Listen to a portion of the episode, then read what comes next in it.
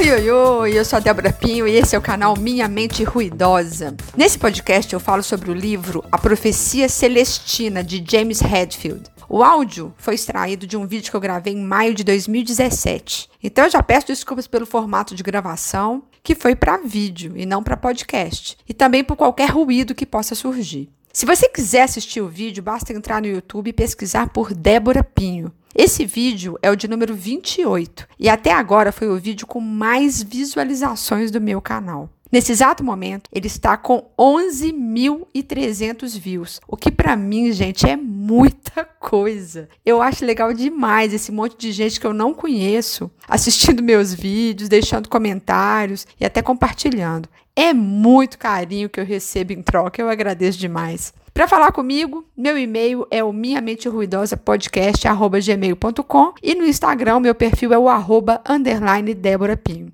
Então, obrigada por estar aqui e vamos ao podcast. Oi, hoje eu vou falar sobre um livro que é A Profecia Celestina, do James Hadfield.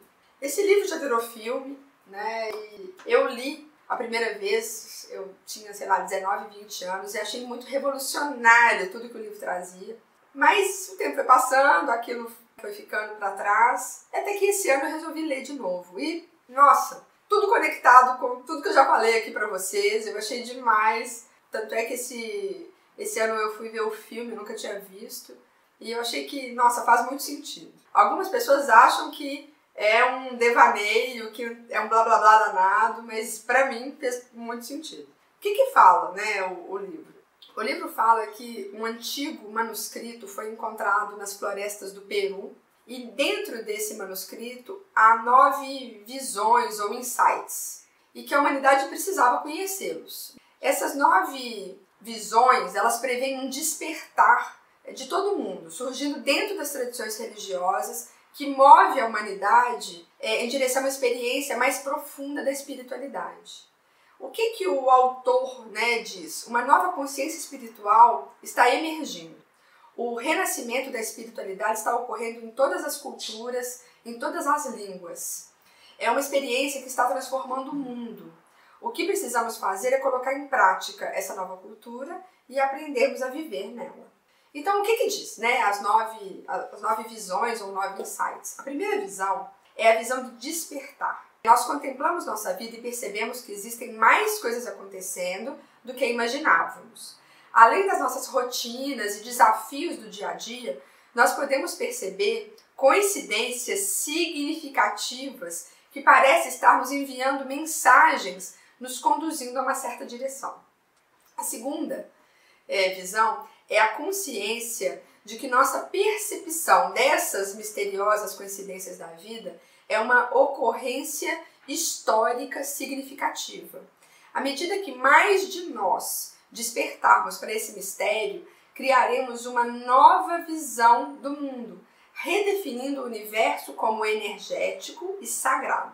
A terceira visão, ela descreve uma visão do universo como energia dinâmica, um vasto campo de energia, um mundo quântico, no qual todos os fenômenos estão interligados e respondem uns aos outros nos passa a ideia é, de que tudo é energia e nós somos co-criadores dessa energia mediante nossos pensamentos. Ensina que ao admirarmos a beleza, seja beleza da natureza ou beleza das pessoas, elevamos a nossa energia, como se a consciência da energia a fizesse aumentar. A quarta visão é a consciência de que quando nos sentimos fracos e inseguros, com frequência procuramos nos reerguer sugando a energia de outra pessoa. Nós fazemos isso tentando manipular ou dominar a atenção do outro. E quando conseguimos conquistar à força a atenção de uma pessoa, é, isso nos torna mais fortes, porém enfraquece a outra pessoa. E o que acaba gerando é uma rebeldia né, por parte dessa outra pessoa que foi enfraquecida e uma luta pelo poder. Todos os conflitos do mundo têm origem nessa luta pela energia humana. A quinta visão é a experiência interior com a energia divina. É uma transformação mística que nos enche de amor e energia ilimitada. É, estende a nossa percepção de beleza. E é uma conexão com a energia total, que resolve todos os conflitos. E por isso nós não precisamos mais da energia do outro. A sexta visão diz que quanto mais permanecermos ligados, mais uh, tomamos consciência dos momentos que uh, perdemos a ligação com essa energia, né, com essa, com essa energia divina, com a energia total, vamos chamar assim. É, e geralmente isso acontece quando nós estamos sob tensão. É, tão logo nos tornamos conscientes das nossas manipulações, nossa ligação torna-se mais constante e podemos então descobrir o nosso caminho de crescimento na vida, bem como nossa missão espiritual, que é o nosso modo pessoal pelo qual podemos contribuir para o mundo. A sétima visão é a conscientização de que as coincidências têm nos conduzido o tempo todo à realização da nossa missão e à busca de nossa questão vital básica. Eu vou chamar isso de propósito, né? Busca pelo nosso propósito. As respostas vêm de muitas fontes, como sonhos, devaneios, pensamentos intuitivos e até de outras pessoas que se sentem inspiradas a nos trazer alguma mensagem. A oitava visão é a consciência de que a maior parte das sincronicidades elas têm lugar através das mensagens que nos chegam através de outras pessoas.